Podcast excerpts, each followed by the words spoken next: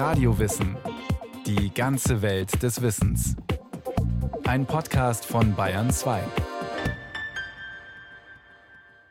Hier ist Radio Wissen. Heute geht's um den Konflikt zwischen Jung und Alt. Die Jugend ist faul und undiszipliniert, chaotisch und respektlos, und vor allem weiß sie die Leistung der älteren Generation nicht zu schätzen. So oder so ähnlich die Vorwürfe der Alten gegenüber den Jungen seit Jahrtausenden. Claudia Heisenberg über einen uralten Generationenkonflikt.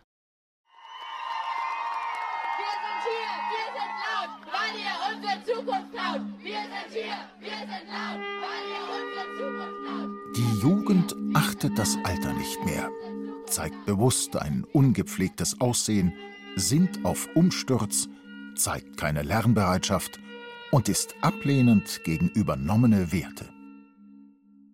Über 5000 Jahre alt ist die Tontafel, auf der die Sumerer diesen Spruch hinterließen, der genauso gut von heute stammen könnte. Anscheinend ist die Klage über die respektlose Jugend so alt wie die Menschheit.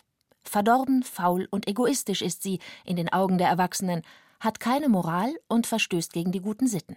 Sie rebelliert gegen die Elterngeneration, konfrontiert sie mit ihren Schwächen und plädiert für Aufbruch und Veränderung.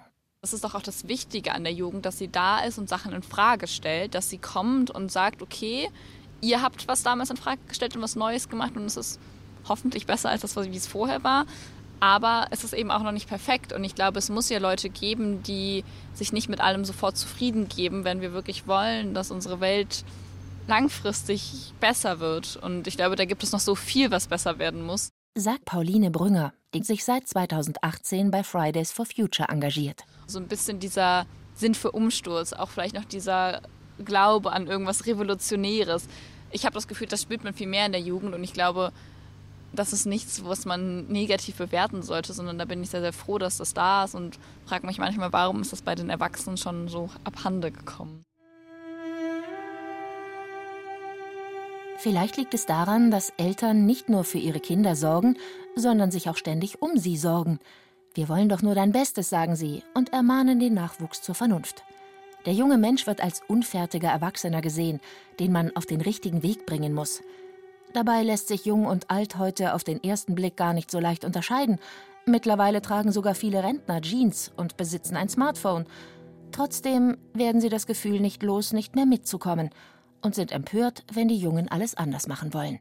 Was ist da los? Die älteren Generationen sind irritiert vom Verhalten der Jüngeren, stören sich an deren Verhaltensweisen, an, an, deren Einstellungen, an deren Einschätzungen, gehen auf Distanz.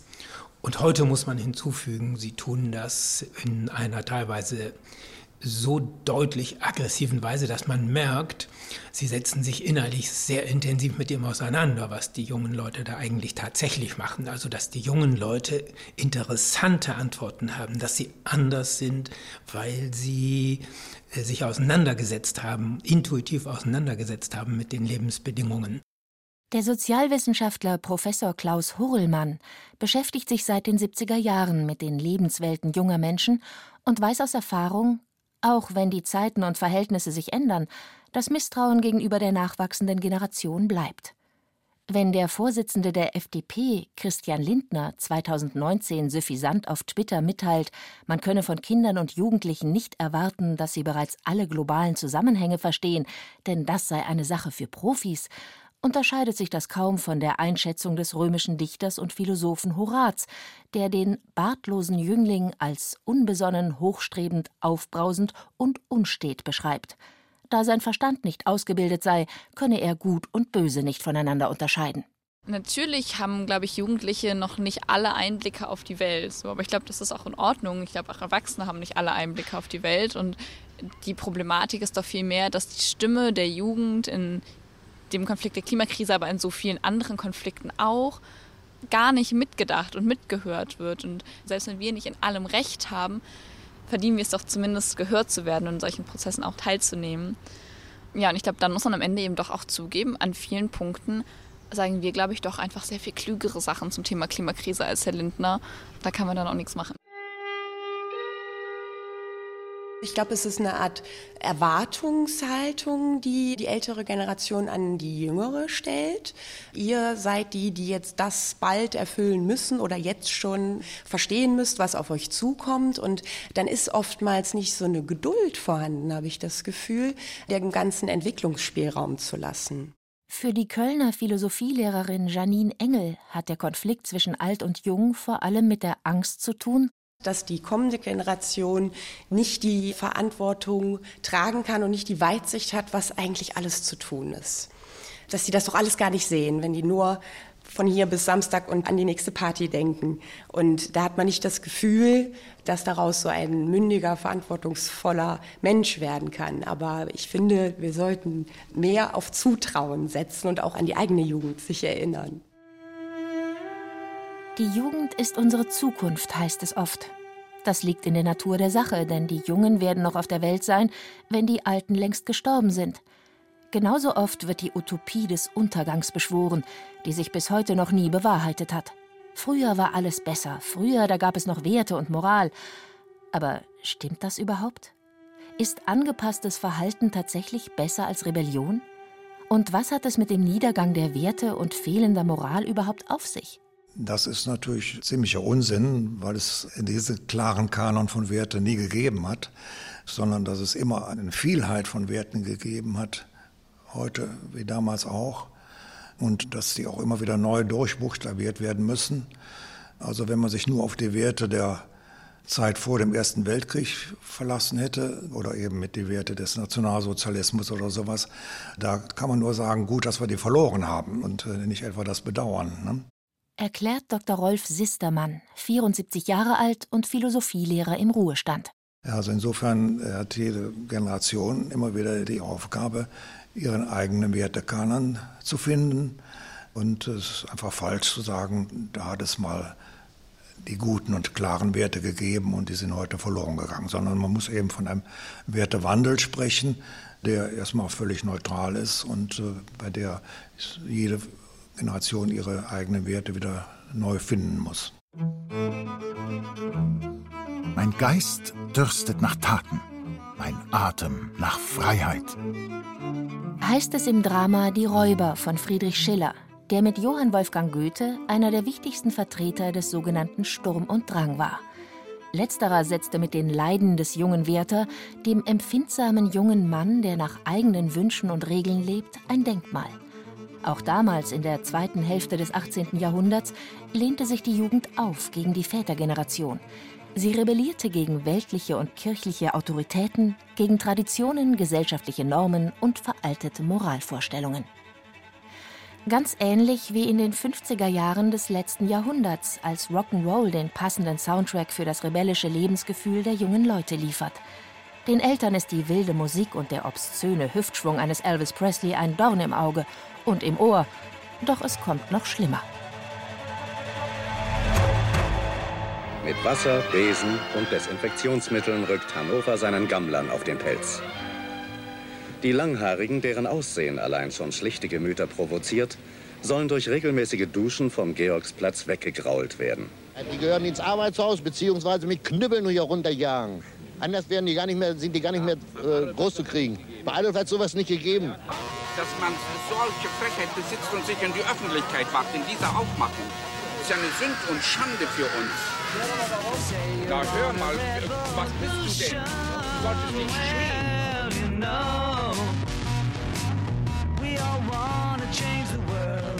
Ab Ende der 60er Jahre, einer Zeit weltweiter Jugendproteste, rebellieren auch in Deutschland die Studenten. Sie kämpfen dafür, zu leben, zu lieben und auszusehen, wie sie wollen. Es geht um mehr Freiheit und den Ausbruch aus verkrusteten Strukturen.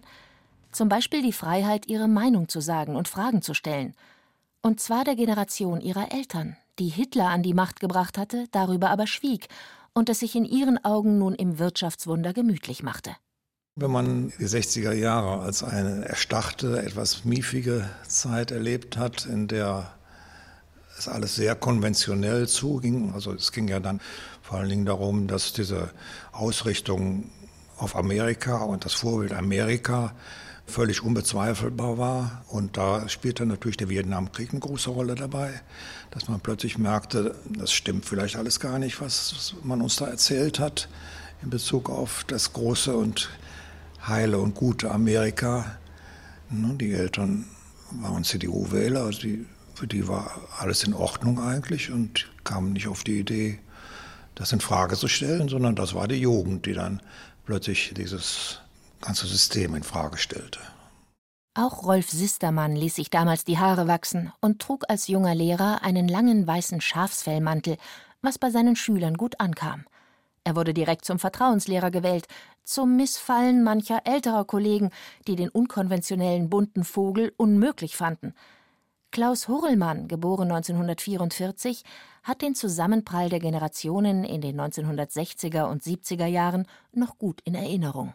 Wenn wir da aber hinschauen, dann war das nicht ein Thema, sondern es war eine breite Freiheitsbewegung. Man attackierte die alten Generationen wegen ihres autoritären, konservativen, bewahrenden Stils, wegen des Muffs unter den Talaren aus den letzten tausend Jahren, also verkrustete Gesellschaft, die aufgebrochen werden musste. Und entsprechend war es eine, eine sehr aggressive, eine richtig gewalttätige Freiheitsbewegung, die politische Fesseln gesprengt hat. Ein richtiges Ziel hatte sie inhaltlich nicht. Sie wollte mehr Freiheit, mehr äh, Liberalität.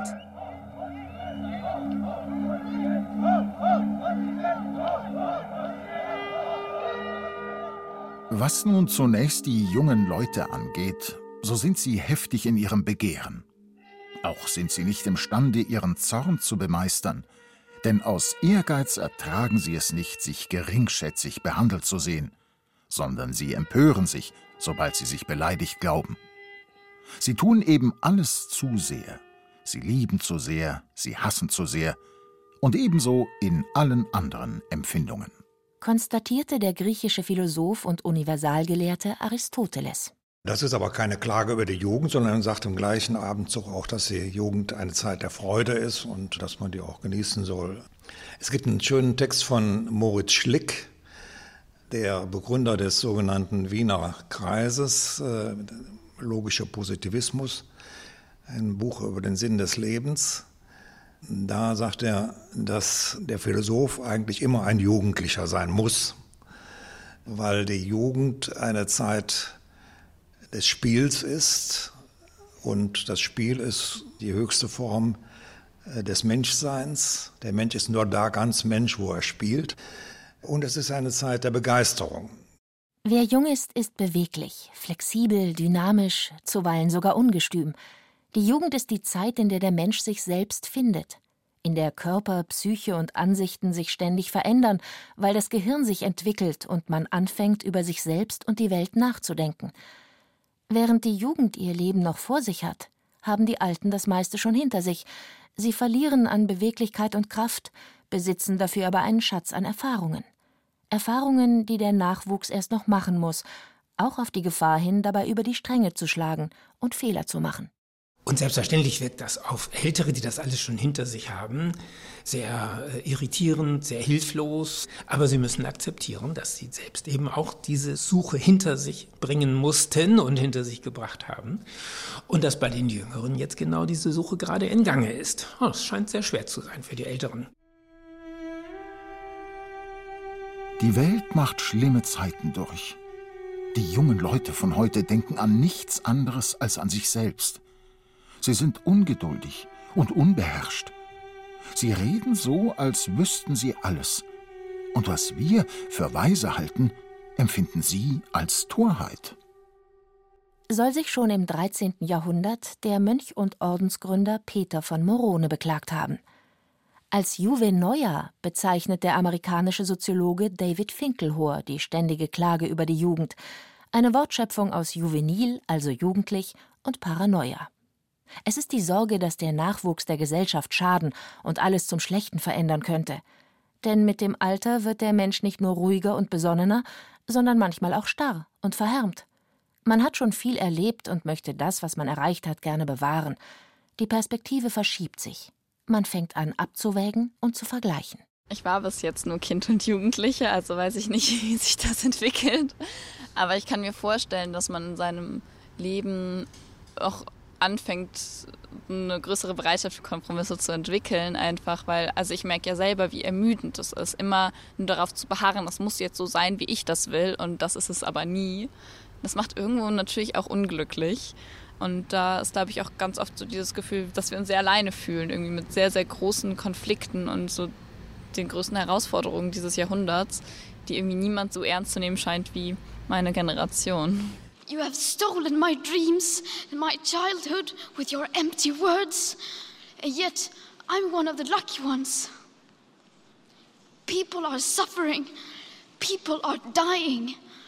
We are in the beginning of a mass extinction, and all you can talk about is money and fairy tales of eternal economic growth. How dare you! Ihr habt mir meine Träume und meine Kindheit gestohlen, tadelte Greta Thunberg die Machthaber aus aller Welt. Die Menschen leiden und ihr redet nur über Geld und erzählt Märchen vom ewigen Wirtschaftswachstum. Wie könnt ihr es wagen? Die wütende Attacke der jungen schwedischen Umweltaktivistin zum Auftakt des Klimagipfels der Vereinten Nationen im September 2019 in New York schrieb Geschichte. Ein Jahr zuvor hatte die damals 15-Jährige zum ersten Mal vor dem schwedischen Parlament für mehr Klimaschutz protestiert.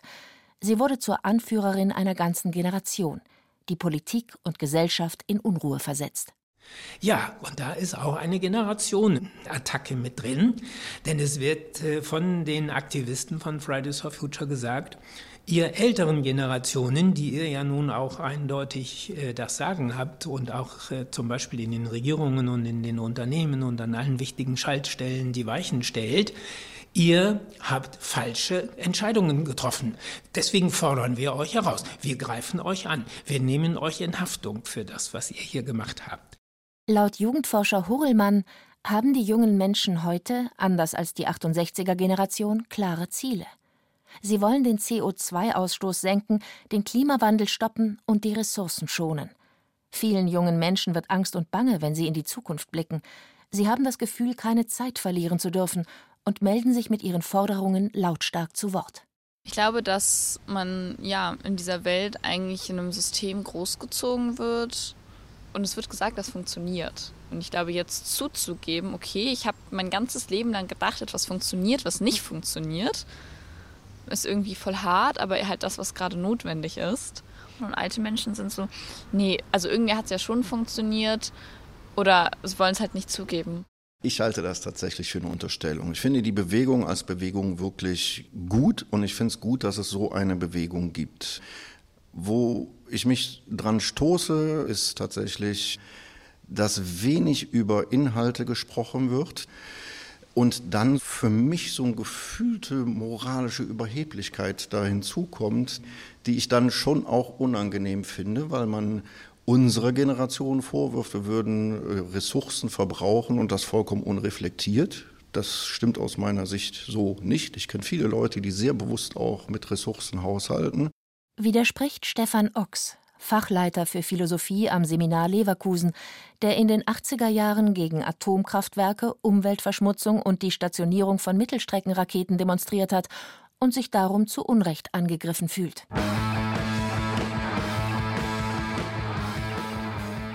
No Future lautete damals ein Slogan der jungen Generation.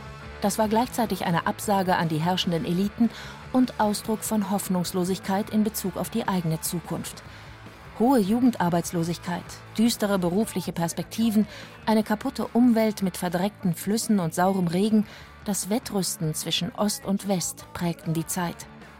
Der 53-jährige Philosophielehrer Stefan Ochs weiß, dass junge Menschen sensibler sind für das, was kommt und das führt zum Konflikt. Den gibt es, glaube ich, in jeder Familie immer wieder bei kleinen Anlässen. Den gibt es bei großen Anlässen, wo die Kinder sagen, ich fliege nicht mit in den Urlaub, mache ich nicht mehr. Den gibt es in der Mobilität, dass viele junge Leute für mich vollkommen unverständlicherweise nicht mehr mit 18 den Führerschein machen und kein Auto haben. Das wäre für mich undenkbar gewesen. Und da gibt es schon Konflikte, ob die sich auf große gesellschaftliche sagen wir mal, sehr leicht so kategorisierende Konflikte vereinfachen lassen. Da bin ich mir nicht so sicher, weil es im Moment aus meiner Sicht eine sehr offene und dynamische Diskussionskultur innerhalb der Generationen und auch innerhalb der ganzen Gesellschaft gibt.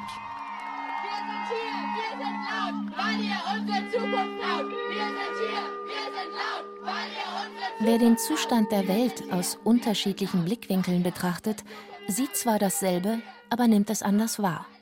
Es ist dieser Unterschied der Perspektive, der die Jugend zum Seismographen für zukünftige Entwicklungen macht. Jung blickt eher nach vorn, alt blickt eher zurück. Aber anders als früher gilt es heute nicht als erstrebenswert, grauhaarig, faltig und weise zu sein. Das Ziel ist, möglichst lange jung zu erscheinen, denn die Jugend gibt den Takt vor. Darum ist es nicht leicht zu akzeptieren, dass man plötzlich zum alten Eisen zählt dass man sich immer mehr anstrengen muss, um nicht auf der Strecke zu bleiben und den Anschluss zu verpassen, und trotzdem langsam aber sicher Macht und Autorität verliert. Übrigens, äh, umgekehrt ist das nicht der Fall. Das können wir aus Studien immer wieder ablesen. Die jungen Leute haben keine klischeehaften negativen Urteile und Vorurteile gegenüber den Älteren. Sie respektieren im Großen und Ganzen die Leistungen der Großeltern. Sie schätzen die Leistungen der Elterngeneration und vor allem die eigenen Eltern werden von ihnen sehr, sehr positiv bewertet. Seit 2002 nimmt der Anteil Jugendlicher, die ein positives Verhältnis zu ihren Eltern haben, konstant zu. 42 Prozent der 12- bis 25-Jährigen kommen heute bestens mit den Eltern aus. Weitere 50 Prozent sagen, sie kämen trotz gelegentlicher Meinungsverschiedenheiten gut mit ihnen klar. Sie sind zufrieden mit der Erziehung und würden ihre Kinder genauso oder ähnlich erziehen. Die Familie stellt einen sicheren Heimathafen dar, der jungen Menschen Halt und Unterstützung gibt, heißt es in der Shell Jugendstudie von 2019. Das ist auch bei Pauline Brünger so. Sie versteht sich gut mit ihren Eltern, vertraut ihnen, ist dankbar für ihre Unterstützung und hat generell an der älteren Generation nichts auszusetzen. Aber ich habe das Bedürfnis, Dinge, die nicht funktionieren, im Kern zu erfassen und dann zu sagen, okay, weg damit. Lass uns es doch besser und anders machen. Vielleicht ja, werde ich auch irgendwann erwachsen und bei mir wird es so sein wie bei den allermeisten Erwachsenen und dann freue ich mich doch irgendwie so.